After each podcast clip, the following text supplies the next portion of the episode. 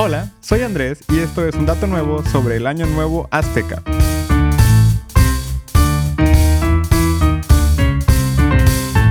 Ya estamos a solo unos pasos del 31 de diciembre y de decirle adiós al 2020 y entrar al 2021 por fin. Usualmente esta es la época de hacerse nuevas resoluciones y propósitos para aprovechar la oportunidad de borrón y cuenta nueva, entre comillas, que nos da el año nuevo. Pero realmente celebrar el comienzo del año el primero de enero es una decisión bastante arbitraria y de hecho relativamente nueva. El calendario gregoriano, que es el que utilizamos hoy en día y el que definió definitivamente el primero de enero como inicio del año, no existía formalmente hasta 1582. Y algunos países de hecho no lo adoptaron hasta después de 1900. Antes de que se impusiera este calendario a todos los países católicos, diversas culturas medían el tiempo de distintas maneras con diferentes calendarios, y todos eran muy diferentes entre ellos. Pero lo que tenían en común es que ninguno celebraba el Año Nuevo el primero de enero. La mayoría de las civilizaciones tenían calendarios basados en el Sol, la Luna o algún otro astro, y el primero de enero es un día en el que no pasa absolutamente nada relevante con ninguno de ellos. Para la mayoría de las personas en el mundo, el comienzo del año se relacionaba a las estaciones del año y a cuándo podían comenzar a plantar sus alimentos o cuándo acabaría la temporada de cosecha. Así que para muchas culturas, el año nuevo se celebraba al comenzar la primavera o terminar el verano. Incluso para los antiguos romanos, de donde se basa principalmente nuestro calendario moderno, el año nuevo se festejó casi siempre en marzo, con el comienzo de la primavera. Por eso es que septiembre, octubre, noviembre y diciembre tienen los nombres de séptimo, octavo, noveno y décimo. Algunas otras culturas seguían a los astros para sus calendarios, pero basaban el año nuevo en festejos de sus deidades. Esto pasó incluso con la Iglesia Católica, que durante un tiempo festejaba el Año Nuevo el 25 de diciembre, marcando el nacimiento de Jesús como el punto de partida, o el 25 de marzo, que es el día cuando supuestamente el arcángel Gabriel anunció a María que estaría embarazada del Hijo de Dios. Y justamente por una deidad es que celebramos ahora el Año Nuevo en enero. El calendario solar juliano, que instauró Julio César, marcó el primero de enero como inicio del año, ya que ese era el mes que celebraba al dios Janos, Dios de los comienzos, las transiciones y las puertas, al parecer. Cuando el Papa Gregorio XIII decidió corregir los errores del calendario juliano y crear un nuevo calendario, también decidió tomar el primero de enero que marcaba el calendario juliano como comienzo definitivo del año para todos los lugares donde rigiera la Iglesia Católica.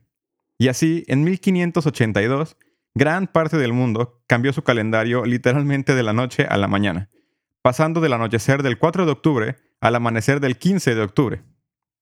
Pero si nuestra fecha de Año Nuevo es una decisión europea y católica, entonces ¿cómo o cuándo lo celebraban los pueblos indígenas antes de la llegada de los europeos a América? Pues encontrar la respuesta a esta pregunta resultó ser mucho más difícil de lo que pensé, pero vamos a intentar explicar al menos un poco. Las culturas mesoamericanas tenían cada una sus propias formas de medir el tiempo y sus propios calendarios, pero estaban todos basados en los calendarios aztecas y mayas, que eran bastante similares entre sí. Por ahora vamos a enfocarnos únicamente al de los aztecas. Ellos medían el tiempo no con un solo calendario, sino con dos, que marcaban cada uno el paso del tiempo de distinta forma, y juntos creaban un tercer calendario. El calendario civil, o el que usaba la gente común para regir sus vidas y ubicar las fechas de sus festividades y rituales y organizar sus cosechas, era el Powali, un calendario solar de 365 días que es de hecho muy similar al que tenemos nosotros ahora. En este calendario, el año se dividía en 18 meses de 20 días cada uno. Quedaban un total de 360 días. Los cinco días restantes se agregaban al final del año y no tenían nombre. Eran días vacíos de retrospección en los que se paraba el trabajo, el comercio e incluso se quedaban en casa y no salían a las calles. Hay una discusión muy grande hasta el día de hoy sobre si los aztecas tenían un año bisiesto para corregir el desfase de un año de 365 días. Pero todo parece indicar que, tal como nosotros lo hacemos ahora, cada cuatro años agregaban un día extra a sus días sin nombre, para sincronizar el calendario a los movimientos del Sol, y que así todos sus rituales, que dependían de los movimientos astronómicos, siguieran de manera correcta. Es un poco difícil de comprobar porque estos días no tenían nombre y no se registraban, así que es un poco complicado saber si lo agregaban o no, pero pues su calendario funcionaba bien, así que podemos suponer que sí. El segundo calendario que utilizaban los aztecas era un calendario que la gente común no sabía leer. solo algunos sacerdotes de cierto rango lo comprendían, y lo utilizaban para predecir qué día se harían ciertos rituales religiosos y si los días serían buenos o malos según los dioses. El día de este calendario en el que naciera una persona, por ejemplo, determinaría su camino bueno o malo en la vida, como una especie de horóscopo azteca. Este calendario, llamado Tonalpawali, tenía 13 meses de 20 días, que daban un total de 260 días. Hasta hoy en día, no se sabe con exactitud en base a qué se creó este sistema, ya que no parece coincidir adecuadamente ni con el Sol, ni con la Luna, ni con otros astros importantes para los aztecas como Venus. De hecho, cuando los frailes españoles llegaron y empezaron a estudiar las costumbres indígenas, aunque respetaban mucho el calendario de 365 días, por ser muy similar al suyo y estar basado en un intenso estudio astronómico, odiaban el de 260 días, por no tener ninguna base que pudieran comprender. Y de hecho, Fray Bernardino de Sahagún, el mismo que mencionamos cuando hablamos del chicle, escribió que debía exterminarse a toda costa, porque claramente tenía que haber sido creado por Satanás, ya que no coincidía con ningún fenómeno natural creado por Dios. Estos dos calendarios se combinaban para crear lo que comúnmente se conoce hoy en día como rueda calendárica, que nombraba a los días según cómo cayeran en los dos calendarios, y formaba ciclos de 52 años, que es cuando la fecha de inicio de ambos calendarios coincide, y así el ciclo comenzaba otra vez. Con tres calendarios distintos, los aztecas tenían tres oportunidades de celebrar Año Nuevo, pero parece ser que solo celebraban dos. La celebración más importante era el cambio de un ciclo de 52 años a otro, y era la festividad del Fuego Nuevo. Para ellos, esto era un día extremadamente importante, porque significaba el fin de una época y el comienzo de algo completamente nuevo. Era el día en el que el sol podía no volver a salir y significar el final eterno.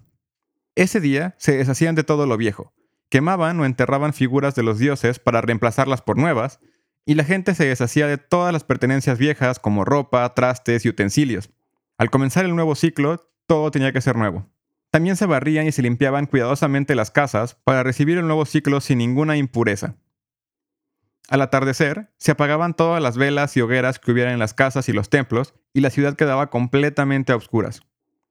Los sacerdotes se vestían representando a los diferentes dioses y comenzaban una caminata hasta la cima de lo que hoy conocemos como el Cerro de la Estrella, que está en Iztapalapa. Curiosamente, es el mismo cerro donde se da lugar la famosa representación de la Pasión de Cristo. En la cima, el sacerdote principal esperaba el momento adecuado para iniciar la ceremonia, y justo cuando la constelación de las Pléyades estaba exactamente encima de Tenochtitlán, daba inicio al ritual.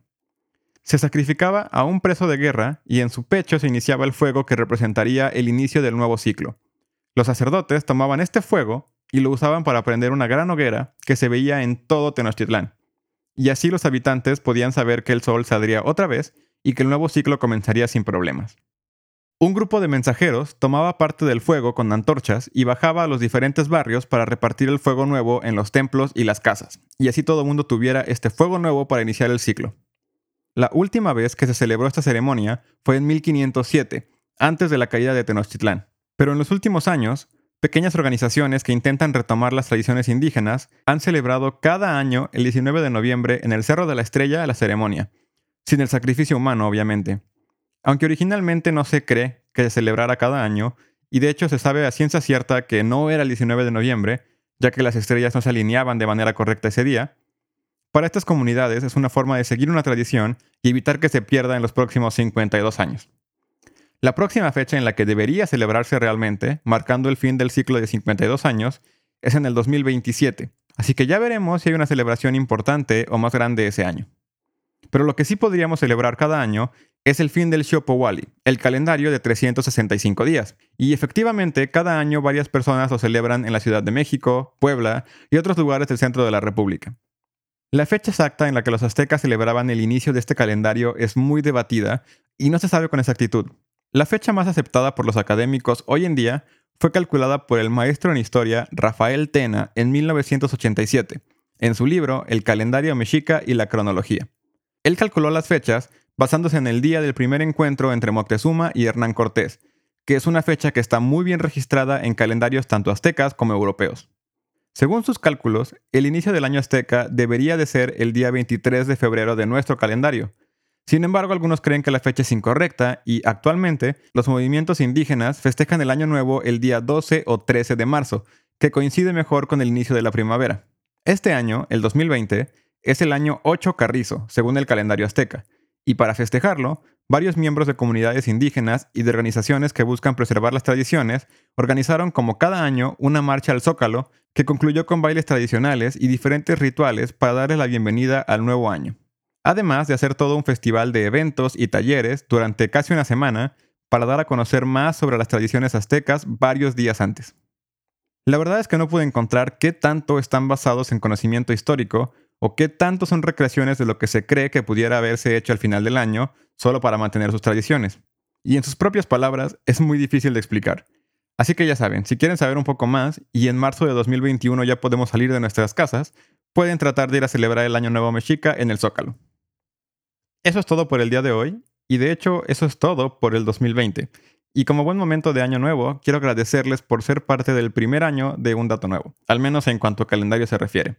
Espero que su 2021 sea mucho mejor que su 2020 y espero que lo puedan pasar acompañándome con más datos nuevos. Recuerden que nos pueden seguir en YouTube y en Spotify, darle like y todas esas cosas bonitas. Y además pueden buscarnos en Facebook como Un Dato Nuevo o Twitter como arroba UDN Podcast. Espero que les haya gustado, que lo hayan disfrutado y sobre todo que se hayan llevado un dato nuevo. Hasta el próximo año.